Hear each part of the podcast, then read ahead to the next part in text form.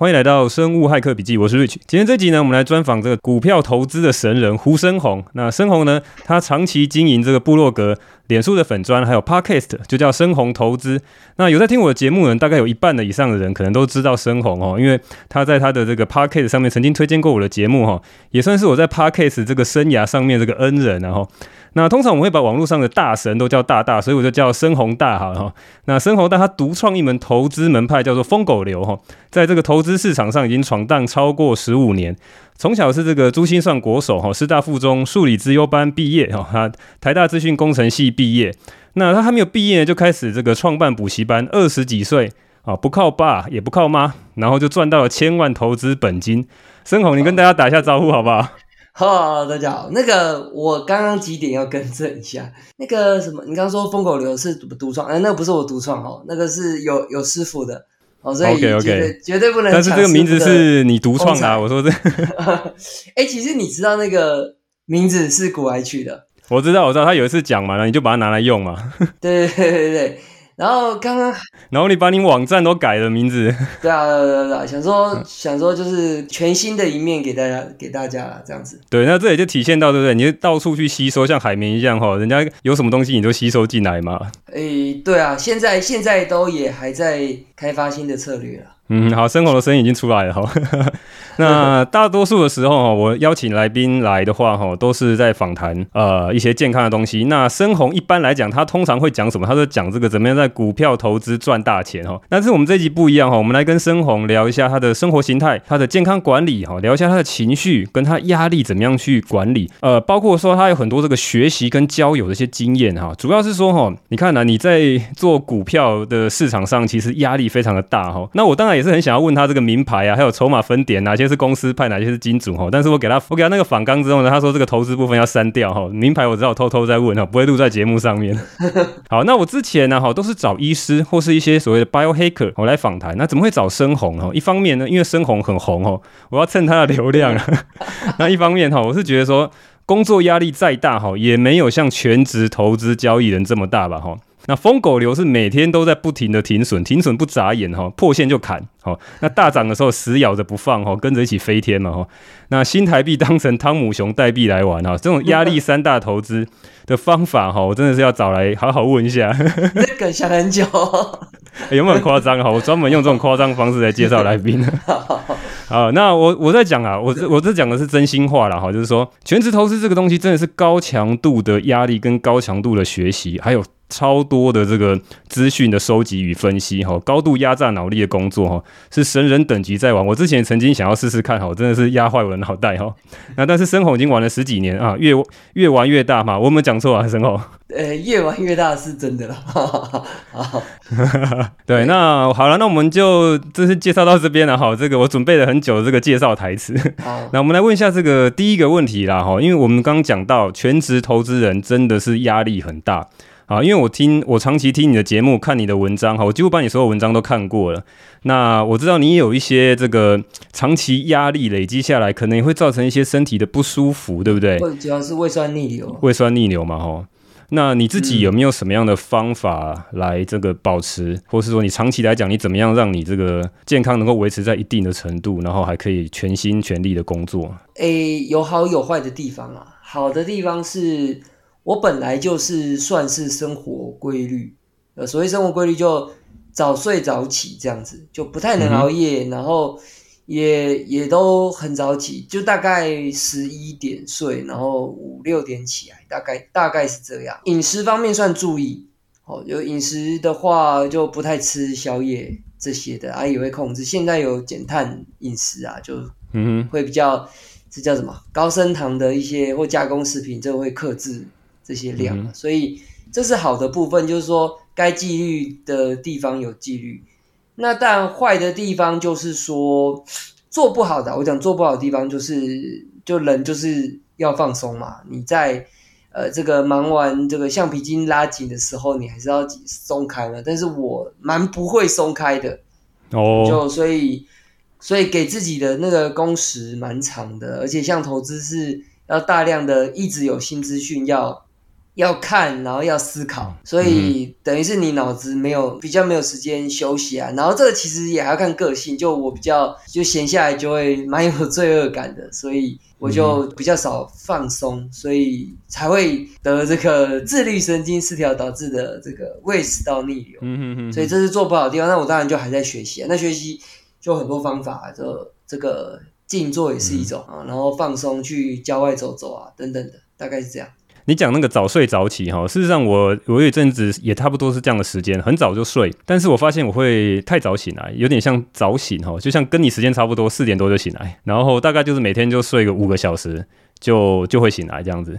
那这个东西哈，我问过很多人，我其实也有访问过其他的心理学的教授哈，他们在工作压力大的时候，即便他自己也会这样。那真的跟压力有很大的关系，会早醒。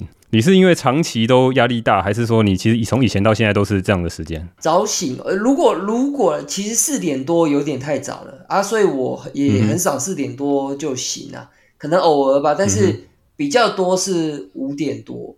就五点多六点这样子，五点或者是说五点半到六点，其实我生理时钟有时候会改来改去，但但不会变很多啊。我的意思是说，比如说我都九点九点十点就睡了的话，那我可能真的会像你说的，就是四四点多起来。可是我现在因为呃大概是十，因为我每天晚上十点开会，开那个台筹码会嘛，对，台股的筹码会，所以所以我十一点才会睡啊。十一点睡的话，我就会。自己醒的时间大概是五六点，所以如果你说五个小时，我以我来讲的话是有点少了。那嗯那但是如果我有到，比如说六六个多小时，是还可以接受这样子。所以你入睡都还 OK，就是十一点睡睡的时候，其实不会入睡困难，很正常就睡着了。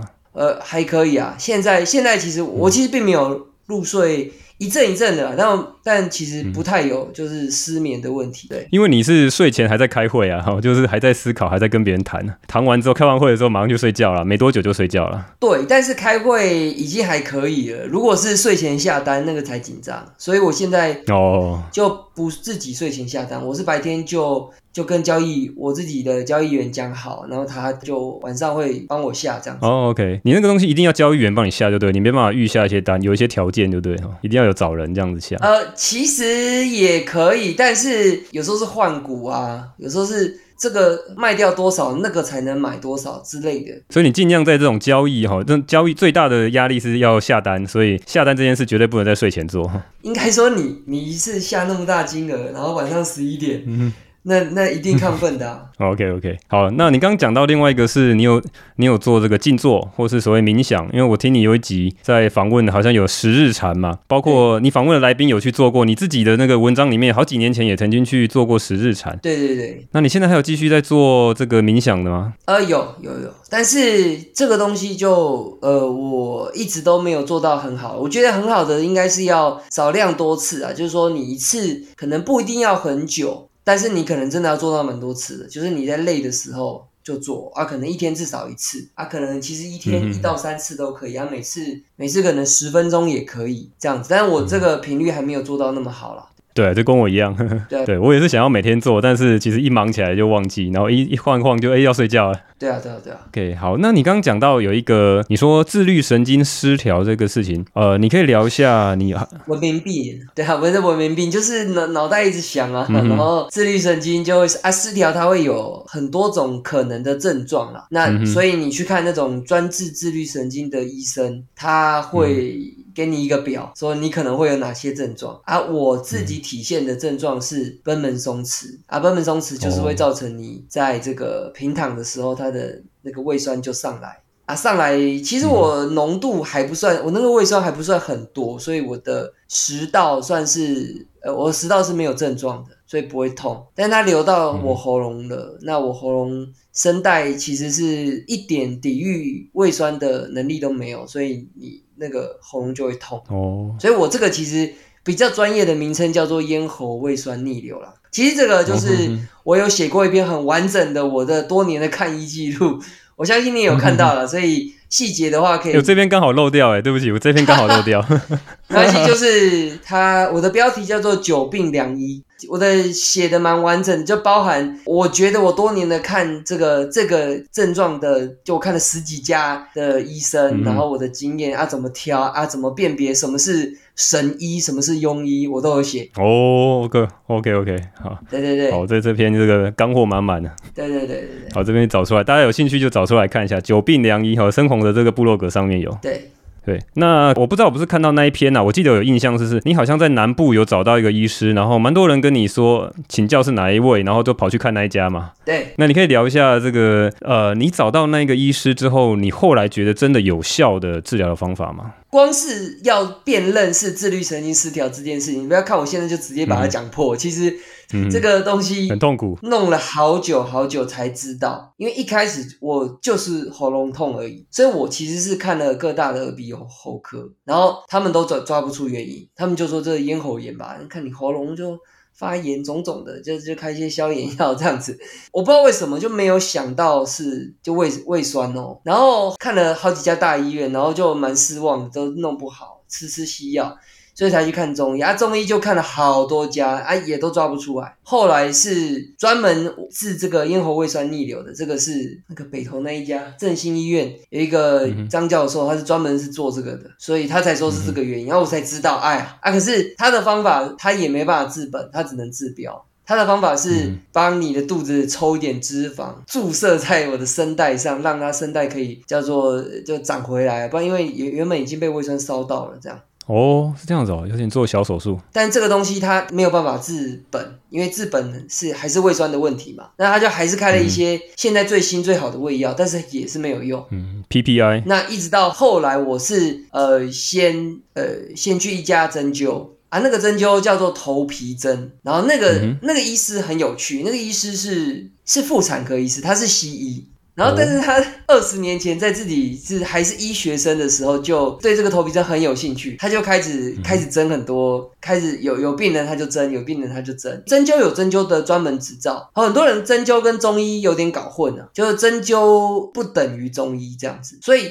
以这个针灸的头皮针的医师来讲，他叫杨医师啊，他自己不鼓励吃中药，就科学中药。哦，OK，因为反正会有一些，他觉得会有一些副作用啊，或者重金属的问题。了解。对，他自己是西医妇产科医师哦，所以他的妇产科的门诊都还有在看，他自己开诊所，但他的主业就慢慢变成这个头皮针，因为后来越做越好，他只针头皮就对，其他都不针哦。头跟耳朵。哦，OK，对啊，一开始我也觉得蛮，我也就半信半疑嘛。可是因为在那之前已经试了超超多家都没用，所以我就想说死马当活马医，没想到还蛮有效的。啊，真的，OK，所以我就信了，你知道吗？就是因为 明显有感呐、那所以，所以他跟我说，哎、原来耳朵光，你不要看这个小小的耳朵，它光是刺哪一个部位，都是对到哪一个内脏。嗯哼，OK，所以等于是，那它的原理就是，你刺激这个部位，或者是你你你的整颗头头，你的整颗头头皮，不同的部位也是对到不同，它会沿着你的经络，会对到相对应的内脏，然后它是刺它，嗯，刺完它，它是刺进去以后，其实就很像蚊子叮啊，不要想的很可怕，就像蚊子叮，刺进去以后那根针很细，嗯你要待在那边，你刺了满头以后，嗯你要待在那个诊所就待一个小时以上，对，然后有这个这个我有我有去蒸过啊，我有在别家这个诊所蒸，也是头皮的，我都有蒸过。OK OK，那反正就这样子能够让刺激就是器官自体修复，对啊，因为这个东西就不是因为就我自己就太太明显有感了，而且也是大排长龙，所以我后来才知道、哦哇，原来有这个东西啊。然后自律神经是原本就快已经快治好了，结果我我就超高兴的，我就那时候跑去打高尔夫球，而且我就饭后哦饭后就去打，因为我以为全好了。哦，啊，因为饭后打高尔夫球会大量的甩动腹部，那我就复发了。然后复发以后再回去针就没那么有效。哦，是这样子啊，哦，对啊，所以后来又过一段时间，人家就有我有一个朋友自律神经失调非常严重，然后他不是胃酸逆流，他是失眠到他整晚睡不着，然后好像持续了一个月，他快发疯了，然后他就他就推我去啊，我没我去完以后就就很放松，然后胃酸逆流也好了，这样子。哦，你说他是推荐你去另外一个在南部的医师是吗？对，台南的医师。台南的医师、哦、，OK，对，他就是专攻这一啊，这个是精神，他是台大的精神科医师，然后后来他自己就很有兴趣做营养品的治疗，你讲治疗也可以啊，反正他就是开给你几十种。跟放松有关的营养品有，这个我应该找他来访问一下。有 B 群，有 D 三，有钙，有有益生菌，有酵素等等的，就几十种，能上的都上了。然后我我后来研究，我觉得他那个还蛮细致的，他那个不是说什么不是能上的全上给你，他是听完你的状况，嗯哼，他会调一个比较克制化的组合啦。我后来也去问了很多自律神经的医师或什么，哎，可是。像这个这个派别，有些人就持保留意见，就所以其实我觉得，哎，反正医术就真的是这种东西，真的是有时候会有文人相亲的状况。他这个东西就是有有些人说是科学，有些人说是艺术啊，我觉得是两者兼备，所以他为什么那么难呢？对啊，对啊，对。所谓艺术就是你真的是像功夫一样嘛，哈，每家门派又不一样那样。啊，特别是治疗病，就是病这种东西，它那个跟每一个人的状况又不一样。所以我只能说，我其实，在那篇文章已经有写结论了，就是你就试试看这样。你只要，当然只要前提是这东西不能是乱来的东西，然后不会有严重副作用的东西，前提是这样啊。那在这样的前提之下，你就去试试看，你会发现很多很神奇，有一些很神奇的神医，是我现在可以下这个结论，是有很多。慢性病，目前的科学的西医的科学是，它就是都处于治标的阶段。有一些很神的派别是是有办法，就是做到西医做不到的效果。这我这我是可以讲的，因为我真的是遇到好几种派别的神医，然后是是有办法让就是那种到处求医的病人治都治不好，已经快绝望了，然后来这边有很大的效果。然后这种我这种神医朋友有好几个，大概是这样。哦，真的。对啊。哎，但是你台南那个治完之后，你还有再找其他医师吗？其他的是那个筋膜粘连，它就是刺进去，然后帮你把筋膜弄开。这不是我本人的问题啦，这是我朋友。嗯哼，那我只是听他讲完，他就是也是有这种状况这样子。就我刚刚讲的，就是像那种筋膜粘连，然后或者是反正就是什么腰很痛很痛很痛，或是哪个骨盆怎样怎样怎样。然后那种他到处求医都没有办法治，或者是抓不到原因，或者只能治标，然后到他那边就就有很大的进步，或甚至是就完全治好。所以，我我我就大概知道说，哦，原来其实有很多派是现在没有我我只能说没有写在医学系的教科书里面啊，应该这样讲。但是它其实是有用的，它绝对不是就是不是胡扯的，对，不是胡扯的，对对对。这个我很有感觉啦。那为什么我要录这个节目哈？其实我自己也是很严重的自律神经失调。那我的问题就是这个，我会心跳过快，然后呢，之前那个也是喉头哈会卡卡的，它很有个东西，有个球卡在那边，然后消化不良哈，也都是这种肠胃道这个问题哈。那之前那个症状会变来变去哈，换来换去，一下痛那下，一下那边痛，我也是各个西医哈，所有的 所有的科都挂过一遍哈，都看看都没问题，没问题啊，也不会这么严重啊，怎么到处就是觉得不舒服，也是到处去找医师啊哈，那后来就是。呃，我没有像你有那么多朋友哈，最重要你是这个人脉很广哦，很多人可以介绍你各种不同的朋友。我是把整个家里附近的哈可以找到的这个医生都看过，然后后来就自己研究嘛哈，也是调整一下饮食，然后主要还是要放松哈。那放松是最难的。嗯，那你讲的这些这个医师，我觉得很，我觉得很好哦。之后想办法看能不能约他们来聊一下，有没有办法上节目聊一下？好啊，可以试试看。你目前的这个饮食是说你是做这个低碳的饮食，还是说你会呃有断食吗？我记得你对断食有一些反感，对不对？有些不太适合的地方。呃，我之前有试，就比较温和的，就十六八嘛。我早上撑到十二点，真的太饿了，所以呃后来。又有这个医师，他又有就医师朋友啦，是跟我说哦，有有我有听到你讲这个，对啊，所以有这个有可能会胆结石的这个疑虑，就其实并没有，就是说现在什么网络上风靡的这么的完美啊，可能会有一些副作用，是是是是有机会的，对对对。啊，然后我又听过一些说法是说，如果是胃胃酸逆流或者是胃部肠胃有问题的人，这个也是有可能不适合。所以后来我就改低碳。那低碳的话，我觉得效果就蛮好的。我一个礼拜大概去健身两次，那我确实就是有增肌减脂的效果。啊，我我我可能就是不是一六八，但我早上可能就是吃，呃，我早上是吃两颗水煮蛋跟一一颗苹果啦。然后大概在九点的时候吃吧。苹果的碳也不低，一般水果都比较不会去吃。哦但是 OK 的，看你。那哎，讲过头来，我上次呃前面几集访问那个医师哈，叫李思贤医师，刚好讲过来。你讲那个头皮针，他也是西医，他是加医科的那个西医哈，他也去学了这个针灸，所以他有个针灸执照。他他也跟我讲说，他本来都不相信哈，然后用了针灸之后，他发现哎有这么神奇。很多人被他针完之后，就跟他讲说，哎完全就好了哈。他说后来越来越有信心了。讲到这个，然后他讲到是说，呃，很多人会建议说一六八早餐不吃，好，那那是因为早餐通常都是那种早餐店很烂的东西，所以才会建议你说早餐不要吃。那你如果早餐可以吃到好的东西，那你吃没有什么问题，那就会变成说建议你是晚餐晚餐去早一点吃。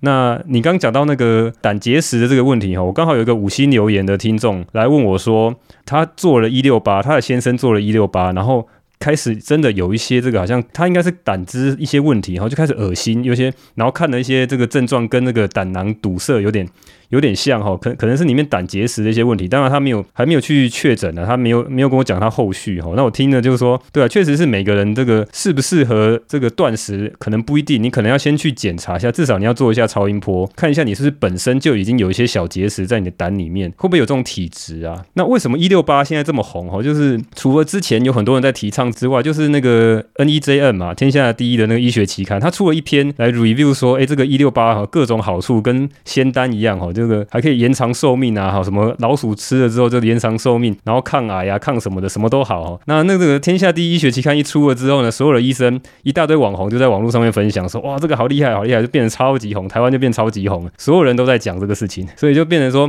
好像人人都跑去做，那事实上可能不一定。合适哈，我连自己的粉丝对我来讲说，他可能有开始做一六八之后，真的出现一些这个胆囊的问题。最主要是我一个饮食法，我觉得要自己舒服了。也那以我本人为例是，因为有些人不会啊，但我自己是真的撑到十二点太饿了，这样子就会让我呃，比如说撑到十二点我就开始想要乱吃一通之类的，那这样反而就反效果。那我我还不如吃水煮蛋跟苹果。对啊，我也是吃水煮蛋啊。那我自己的感觉是，早餐不吃哈，那个情绪会比较差。然后好像也有些研究是在讲说，你虽然早餐不吃，虽然可以断食，但是会影响到你后面的一些情绪的表现。可能你的智力不会有影响啦，就是你这个你去操盘啊，哈，各种反应不会有影响，但是你情绪会变差。所以这个是会一个问题。所以后来早餐都有吃。所以我节目里面我很少讲到断食哈，我都是讲低碳。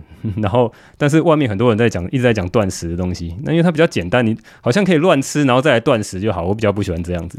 我现在是这样做啊，如果是就是专职操盘的可以参考，就是早餐就是那样简单吃健康的原型食物，然后再来下一个就是中就是就是收盘的，因为收盘就刚好一点半之后，所以我觉得收盘之后去吃，然后你就正常吃，吃你想吃的，然后这样子有一个好处，是因为你可能大概两点吃吧，然后然后呃这样子其实因为早餐九点吃过一次嘛。然后有可能呢、啊，因为早餐不是吃的很多，那有可能撑到两点会有一点小饿，可是这种小饿又不会像一六八那么的难受。可是我觉得维持这种小的饥饿感其实还不错。你九点吃的话，九九点就开盘了，你边吃边 边操盘啊？还是九点都比较没事情？哦，没有，就那个就是随便吞吞而已啊。水煮蛋跟那个苹果就切好的苹果，就就随便吞吞是还好啦。哦，我说就是说给专职投资人的一个建议是说，我觉得收盘再吃是还不错，因为你到撑到收盘，其实会维持有一点饥饿感。那一直一点饥饿感，其实就我所知是蛮好的，这样子会保持头脑的清醒啊。而且这不就是断食的人想强调的好处吗？维持一点饥饿感。呃，也没有嘞，也没有，是不是？也没有嘞。断食的好处其实不是在那边啦，但是这个可能长篇大论，他们在讲这个细胞自噬，给你一点细胞压力，然后你会吃掉一些这个不好的细胞，让你这个新的细胞长出来。那那其实断食久了根本不会饿啊，就是如果你有些人像我上次访问那个李思贤医师，他常常就一断四十个小时，常常就在脸书上，哎、我们来了四十个小时来一下。那问题就是说，哈，那个早上的话吃苹果，我的经验是这样啦，如果我吃苹果，苹果比较甜哈，就是血糖会比较快上去，然后下来，中间可能有小段时间会稍微累一点。那每个人体质不一样，吃蛋啊，或是吃这个肉啊，或者吃鱼啊，啊，或者吃油，就通常比较不会。那我是会在高专注的时候就比较不吃水果啦，我会到比较晚才去吃水果。那没关系，那你你到两点的时候你会吃什么？就正常吃啊，哦，就正常吃。正常吃。然后呃，那这样有一个好处啊，就是你两点才吃的话，你其实晚上六点你还不会很饿啊，所以我晚上就吃比较少，所以我的总热量其实就变少了。其实我自己的经验是，热量赤字这个是有一派人很就是很在意，很多医生在讲说你要算热量，热量赤字才能减重。那我自己的经验是我把热量吃到爆表也是会瘦，而且是狂瘦。就重点是你不要吃淀粉跟这个高碳的食物，因为可以大鱼大肉啊。当然很多人是说这个红肉少吃啊，所以你就吃青菜。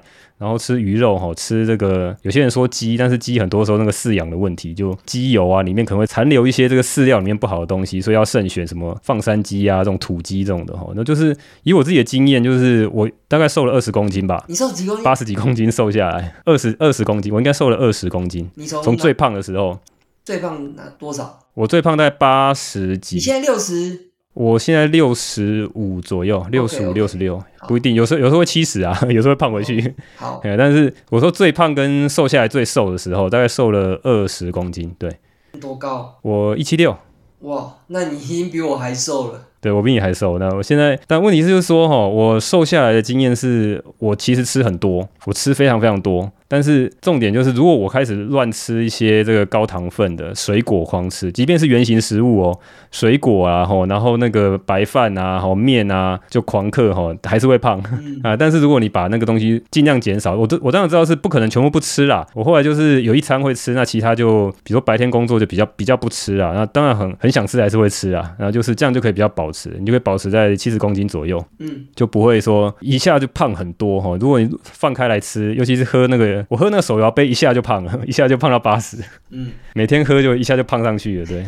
然后后来就是他们在讲说这个热量赤字，很多的营养师啊，这个这个其实是目前的主流，主流的医学都是认为说算热量赤字，还有那个 app 教你怎么去算哦，那每个食物要多少要加一加，哦，那好辛苦。然后算一算之后，其实对我来讲，那个减重的效果都比较不好。然后不如是说，你知道哪些食物可以吃，哪些食物不要吃，然后就会瘦的比较快。对我就我自己感觉是这样啊。好，那你讲到这个食物以外，吼，那你自己的食物的影响对你现在自律神经会有很大的帮助吗？还是说你觉得你现在的东西已经治的差不多吗？还是它会偶尔出现？我当然压力大的时候还是会有一些症状。如果压力大，或者是又让自己工作操得太累，其实我觉得，呃，吃可能有哦，但是我没有因为特别的觉得哦，这个自律神经可能不能吃什么哦哦，就可能不能吃太胀啊。啊，不能吃很胀，把自己胃撑到很胀啊，也不能太晚吃，这是真的。那其他的我其实并不会到特别啊，可能本来就有注意啊，但是我又不会我不会到很严格说，呃，一定不能吃什么这样子。那但是我反而是对我来说，电脑三 C，当你自己你已经累了的时候，就真的不能不要再看，因为你又硬看，你又想要把这个忙完，这个事情忙完，然后你硬做的话，哇，那个就对自律神经的伤害就很大，所以。哦，所以你会你会自己知道哪时候累，你会故意的停下来吗？就累了就要休息，累了就要休息，这个真蛮重要的。那你休息通常你会做什么事情？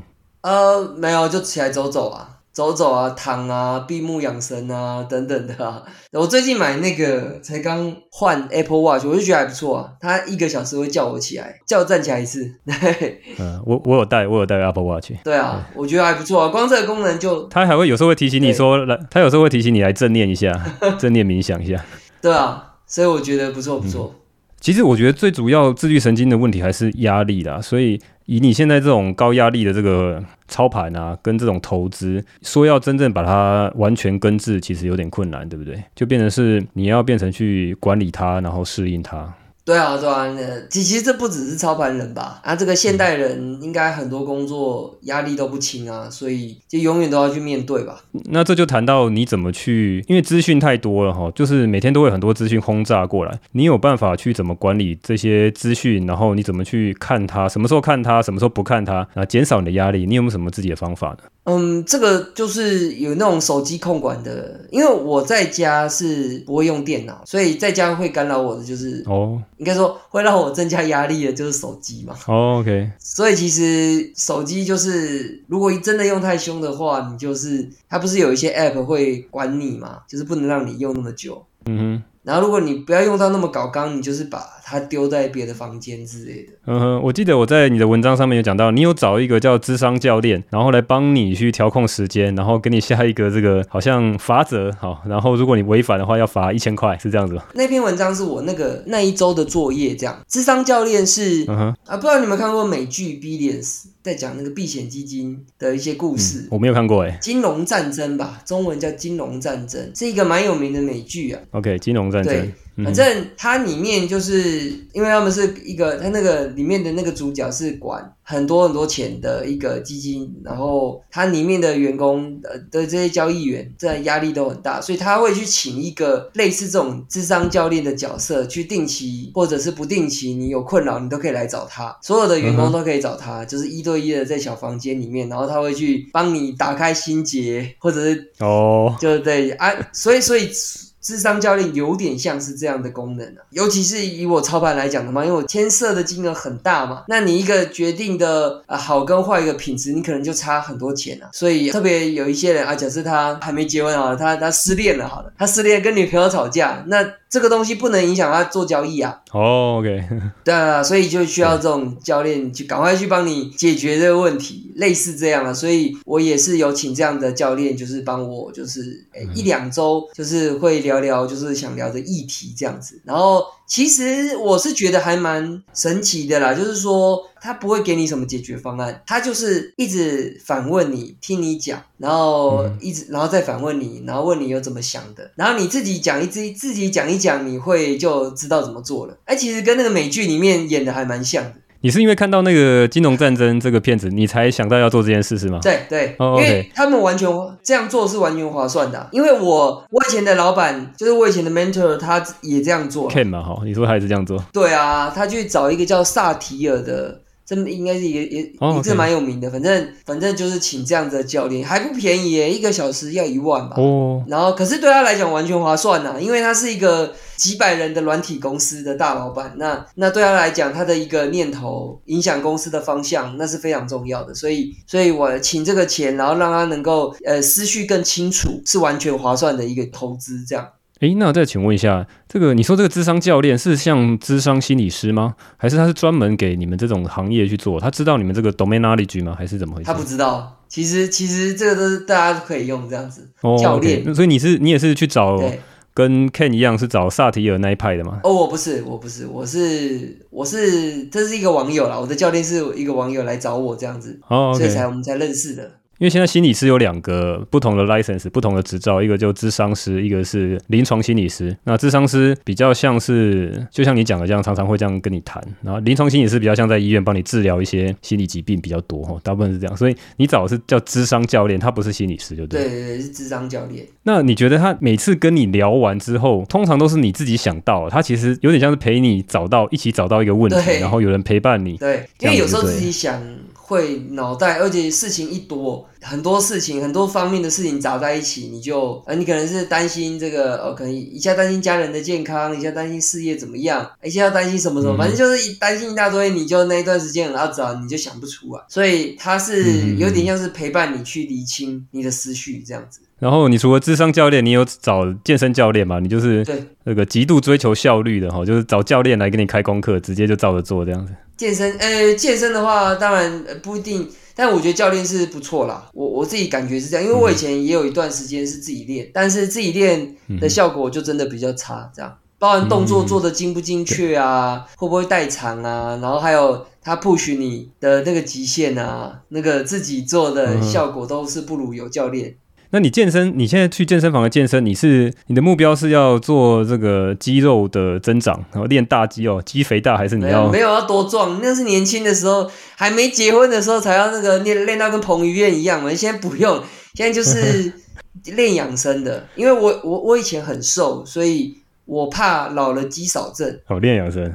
对，所以像我阿公就呃还在世的时候，就是有一点类似这样肌少症，那所以他后来就跌倒啊，一跌倒就骨折，就坐轮椅。哦，有一个有一个戏骨的大老板们御用的一个医师叫做什么？Peter Attia 是不是也有 podcast？对对，Peter 啊，对，对对对，他有一个 podcast 嘛，然后他他在某一次的演讲就说，就是如果你因为他在那个演讲的主题是教人家怎么长寿，嗯然后里面就是讲到运动的，这是其中一项因素嘛。那运动，他说如果你只有呃时间做一项运动的话，他的建议就是重训。重训对，那那那个演讲我看到非常精彩，他讲那个 longevity 怎么样长寿，他自己本身也类似 bio hacker，他是嗑药啊，他吃那个他不是给一般，就是他那个东西没有通过 FDA 可以让你当来延长寿命的，他就是拿来吃，然后直接开那个处方签自己每天嗑啊。对啊，对啊，我知道，蛮酷的啦，就还蛮敢试的啦。啊，但是就我所知，应该是还没有到明确的、很稳定、长期的证据之前，我我是不敢乱嗑乱吃啊。对他讲的就是那个运动当然是有好无坏啊，就是他他好像有讲到说，就是你尽量要把你肌肉练得更多一点哈，然后你可以呃有很多的缓冲啊。他有讲到这个，我记得有讲到这个，他那篇他那个 talk 讲的蛮好的。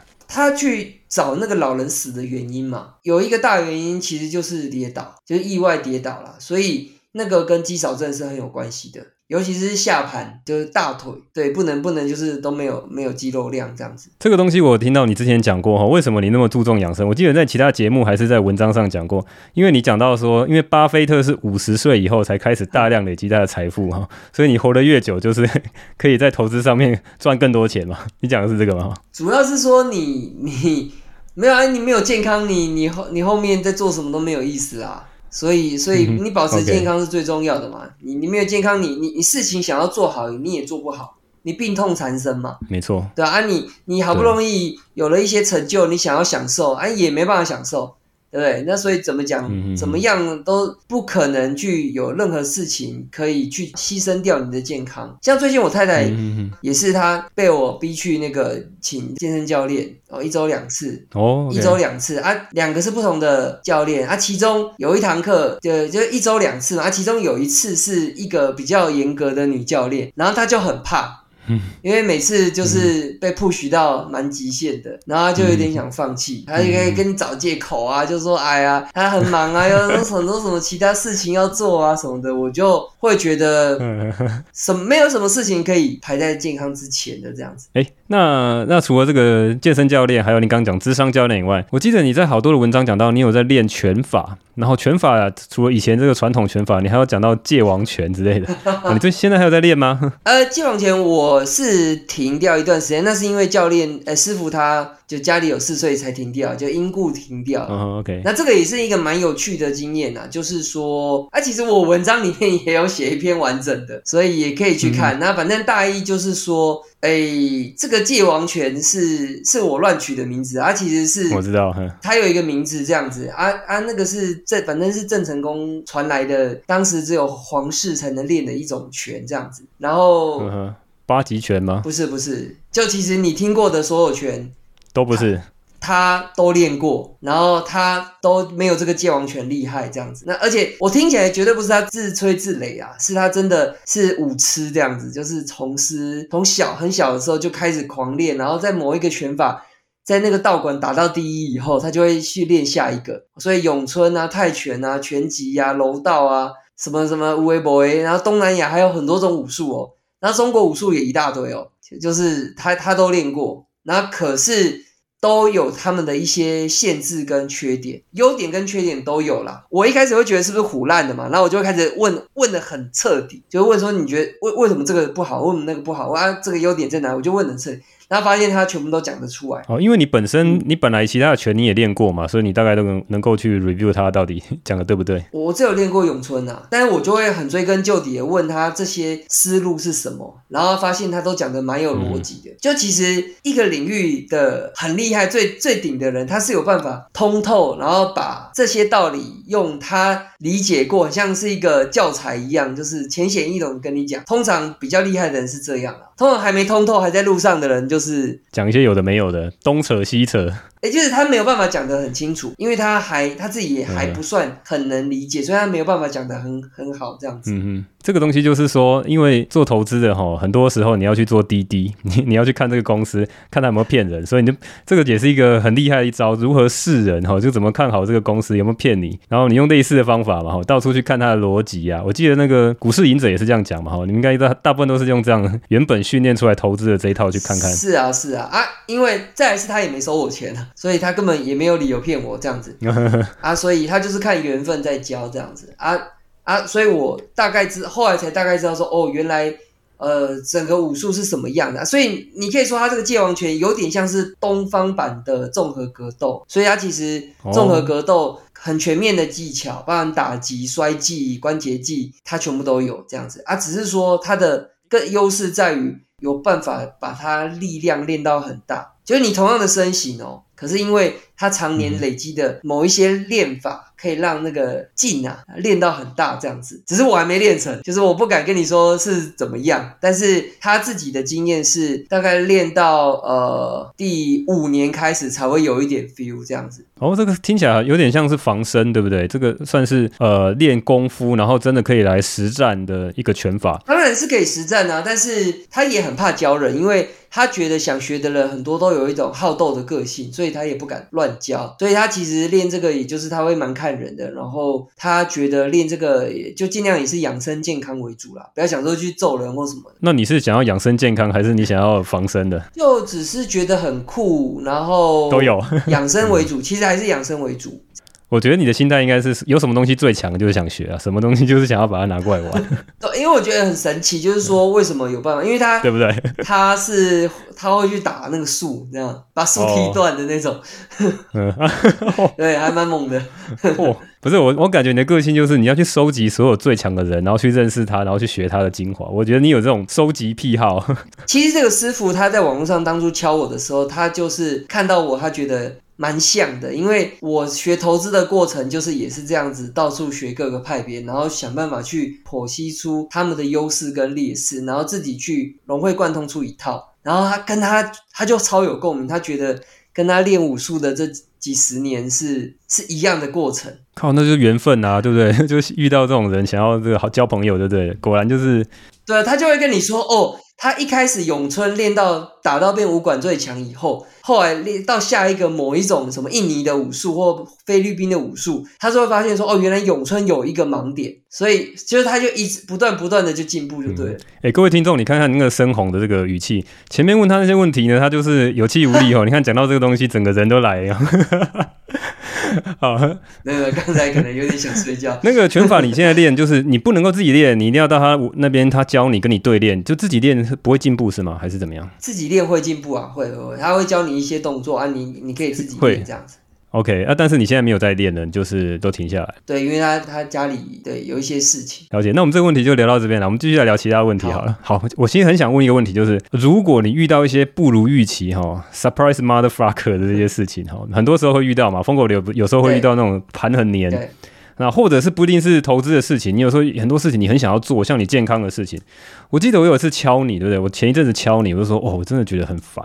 有有这个事情，到底怎么样才可以把事情解决？有时候觉得真的是运气很不好。就像比如说你找医师哦，找来找去就是找不到，找不到真的能解决问题的医师，已经试过所有的方法了，就是搞不定。好，那怎么办？哈，那怎么样能够很快的？我知道你的答案在很多地方都讲过，就是直球对决哈，很快速理性分析检讨。但是怎么样能够快速冷静下来呢？这个能不能谈一下？我我觉得你就可以找你觉得类似这种朋友，你可以去找他讲啊。我觉得讲讲可能会好很多。是这这种状态，其实就是属于你自己就很阿展嘛。然后你自己走不出来嘛？你自己走得出来，你有办法冷静的解决，你就赶快去解决。呃，这是第一个，你不要想说，我先逃避放着，然后我可能先去做别的事情。那这个问题卡着，它还是会卡着啦。所以我的意思是要解决，就是呃，就像我妹之前，我跟我妹开玩笑，她在那种盘不好、一直赔钱的时候，她就心情很差。我说你这个症状，你这个忧郁症状呢，一赚钱就会马上好。所以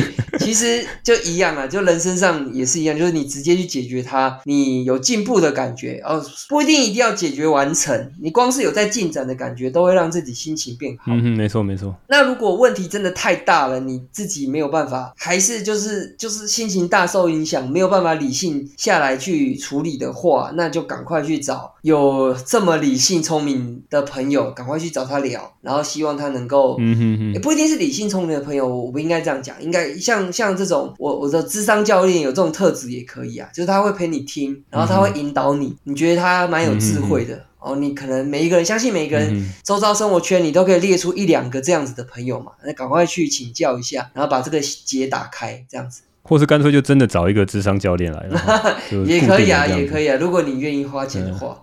嗯，哎，这很贵吗？你找的是很贵吗？一般人花不起吗？你要智商一次要多少钱？呃，其实应该不一定呢，就它便宜的可能一千多块，OK，贵的就看多贵咯。知名的可能可以很贵这样子，很贵，像 Ken 的要一万块的。对啊，对啊，对啊，所以你觉得如果是比如说一千五好了，我觉得也值得哎，其实真的哦，因为健身教练也是这样，也是个钱哎。了解。健身教练一个小时也是这个钱的，那那如果花个一千五，有一个人每两个礼拜可以帮你生活中阿杂或者是什么心结的事情解开，我我觉得是一个划算的投资啊。嗯哼，哎，你觉得他是要定期的来跟你聊，还是说你遇到事再找他聊，哪样的效果比较好？刚看你怎么跟他约啊，都可以啊。如果你有事再找他也可以啊。那我我是你是定期两周找他，我现在是在两周一次。嗯哼哼，然后他会给你开一些功课。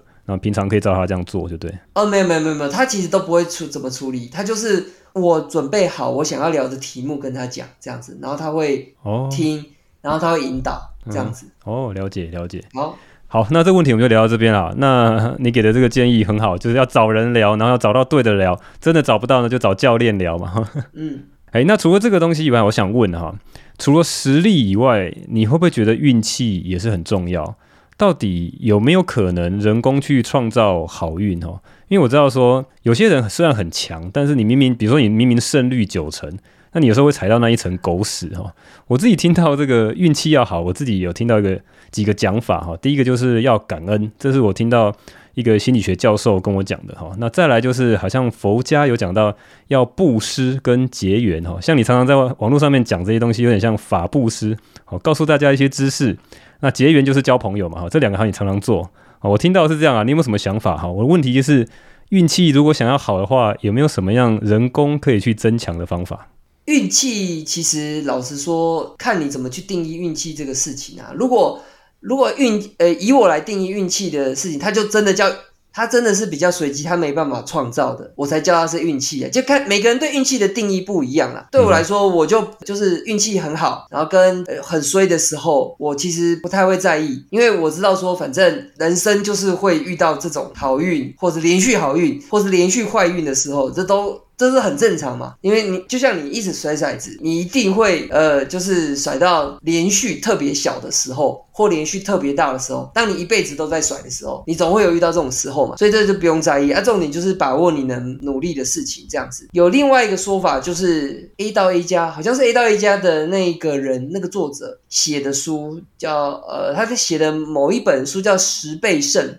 绝不单靠运气。嗯哼，十倍胜。对他那个名字叫十倍，书名叫十倍胜，胜利的胜。然后到点绝不单靠运气。然后他这本书里面呢，就提到增加自己的运气报酬率。那什么叫运气报酬率？他就会举一些例子，就是说，哦，一些成功的人呢，他平常就会去很有心思的去准备好，然后等到这个机会来的时候，他就比别人能够更把握住。大概是这样讲啦，就是他他举的。例子好像是类似比尔盖茨还是谁还是贾博士，反正他们当时虽然诶主要公司的方向是 A，然后 B 是一个很不确定会不会成功的方向，但他始终就是还是请几个人继续研究 B，然后后来等到忽然一夕之间就机会来到 B 这个方向上了之后，他原本已经准备好了，所以他就比他的商业对手更能准备好这个机会，大概是类似这样的概念啦。所以所以回到你的问题。你的问题是什么？我的问题是说运气，有些人好像会觉得他运气比较好，有些人好像觉得运气都不太好。有没有办法人为的做一些事情来，好像增加我运气好运的事的这个次数多一点？哦，对对对，这个都这个就是回到我刚才讲的，就是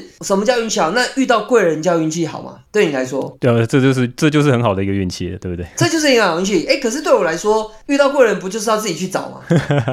所以他是自己努力的，还是运气，还是忽然掉下来的？这个很难讲，对不对？我我我主动的每天到处想办法交朋友，那我本来遇遇到贵人的几率就比你高啊。嗯哼，那这是我自己去主动创造的。那那我遇到很多贵人，那我会说我运气好吗？就要看你运气的定义啦。那我只能说，反正不要去管这到底是不是运气好还是运气差，反正你就是做你能做的就对了。了解，对你讲的真的很理性啊，因为你的思维是这个投资思维，就是反正一切都是几率嘛。那我知道这个几率一面比较大，我就一直压嘛，呃，对对不对？然后不要太去在意在意，有时候真的是比较衰的时候，就是那只是暂时的，它可能很对对对过一阵子就会过去了哈。对对对就你的意思是这样嘛，对不对？对对。然后你刚刚讲那个十倍胜哈，我举一个例子，我不知道我理解有没有对哈，就有点像是说，你就把基本面都看好，然后你筹码面都看好，好就已经有人在里面了，你就等他要突破嘛，然后你就咬上去，所以就是这样，所以你的运气就很好，我都我早就已经准备好了这样。哎，可以这样讲吗？可以这样讲。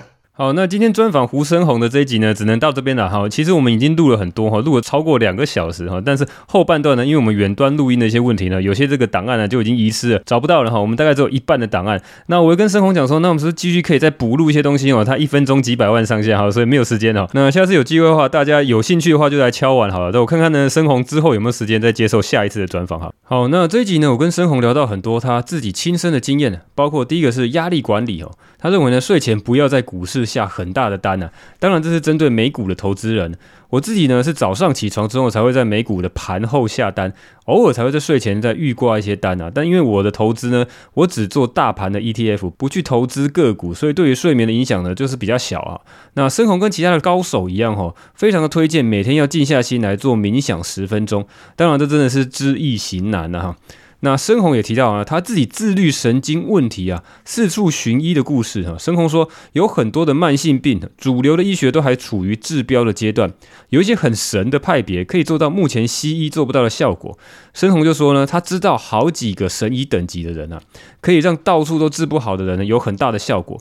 那他的经验呢，跟我也是蛮像啊。虽然我之前呢一直在推崇所谓的现代医学，也就是所谓俗称的西医啊，啊，有那么多的科学性啊，我也很爱谈美国老爸讲的各种医学科学的各种证据等级怎么样啊？哈，什么证据等级金字塔、什么双盲试验多么高大上啊！哈，但是不可否认，就像深红所说的，有很多有效的治疗方式，目前还没有写到医学系的教科书上面。这让我有个感想啊，现在网络上蛮多人都会去歧视、去鄙视啊、去嘲嘲讽不同于现在主流医学的看法哈。比如说呢，你稍微对疫苗有点质疑啊，全部人都会扑上来帮你围殴哈。那当然，这可以理性的讨论数据，就事论事嘛哈。那大概是太多一堆幼稚园等级那些鬼扯的言论哈，到处充斥哈，才会导致这样啊。那又如说有些减重饮食的看法，像热量赤字，这根本就是一个不可能长期执行的方式。但是目前主流的医学很爱推荐，哈，那大概是让大家到最后你的意志力崩溃的时候，就会想要用一些减肥的药物吧哈。那美国老爸主推的现代医学哈，现代生物医学其实是创造了人类历史上不可思议的成就了。但是它的统计跟观测的方式还是有它的极限，再加上每一个研究背后很可能藏有各方利益的冲突哈，那这就言尽于此了。再讲下去就被打成这个阴谋论同路人了哈。再来呢，深红建议到有自律神经问题的人。累了就一定要休息，绝对不要硬撑。那你也可以花一点钱找所谓的智商教练来对谈，让你卡住了思绪呢，可以有人。可以讨论，往往可以自己找到一些出路。那最后呢，我们谈到了运气，尤其是贵人运啊，这真的是深红的招牌特色。他应该是致力于收集全世界最强的强者，到处去认识厉害的人啊。遇到的贵人的几率大概是一般人的几百倍哈，连遇到神医的几率都很高哈。这招实在太厉害了，所以我的节目现在也开始拼命的去访谈各个我佩服的强者啊。那我的脸书的粉砖呢，置顶文呢，应该也来改一下，跟深红来学一下。他是写呢永久真投资研究同号，我应该来写一下说永久真追求大脑人体效能极致的同号哈。好，那这期就这样了，我是 Rich，这里是生物骇客笔记，拜。